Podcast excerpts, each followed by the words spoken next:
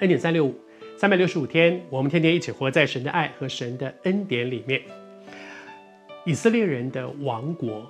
整个他们从国家怎么样被建立起来，他们被拣选，这个民族被拣选，然后他们建立了国家，然后怎么样走在祝福里面，然后一步一步走向分裂，然后一步一步分裂当中，一部分的人已经被亡国了。然后再下来，另外一部分跟着一步一步走向王国，这整段的历史在圣经里面记得清清楚楚。为什么呢？为了要提醒现在的以色列人说：“哎，你们祖先是这样哦，你们不要再走成这样的路。”我想是，可是更多的不只是提醒以色列人，也提醒你跟我，不只是提醒那些做王的人，其实是提醒我们每一个人。我们每一个人，你知道，我们常常在讲以色列人的历史，其实反映出每一个基督徒生命的历程。我们也都是这样，我们都是被拣选的，然后走在上帝的祝福里的，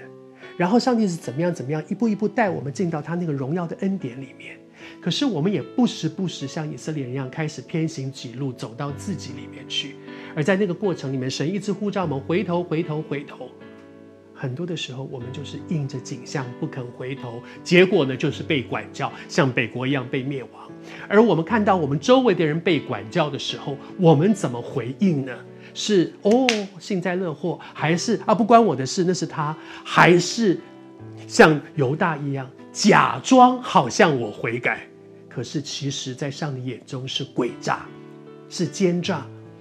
我求神帮助我们。有一个真实的面对自己，诚实的来到神的面前，真实的面对自己。怎么样真实的面对自己呢？圣经里面讲到一件事情，那一件事情就是第一步应该怎么办？我读给你听：只要承认你的罪孽，只要神说别的事情我都能够帮助你，可是有一件事你非自己做，就是来到神的面前，承认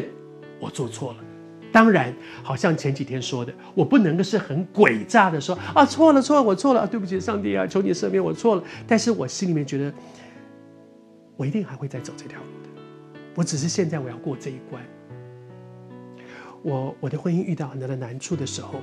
我会不会跟着神说，神啊，我我我我我愿意悔改，我再也不要这样了。但是里面其实觉得说，嗯，可能这段过了以后，我我我难免还会再走上有外遇的路上。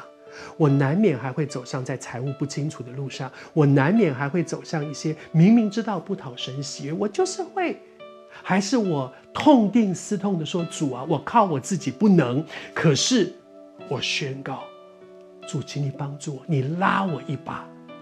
救我从我现在的这个淤泥当中把我拉出来呢？求主帮助我们，让我们里面有一个真实的悔改。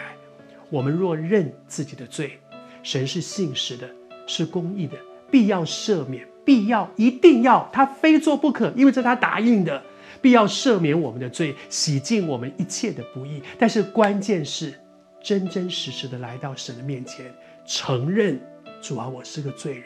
我不要继续活在罪里面，求主帮助我，愿主垂听我的祷告，也愿主垂听你的祷告。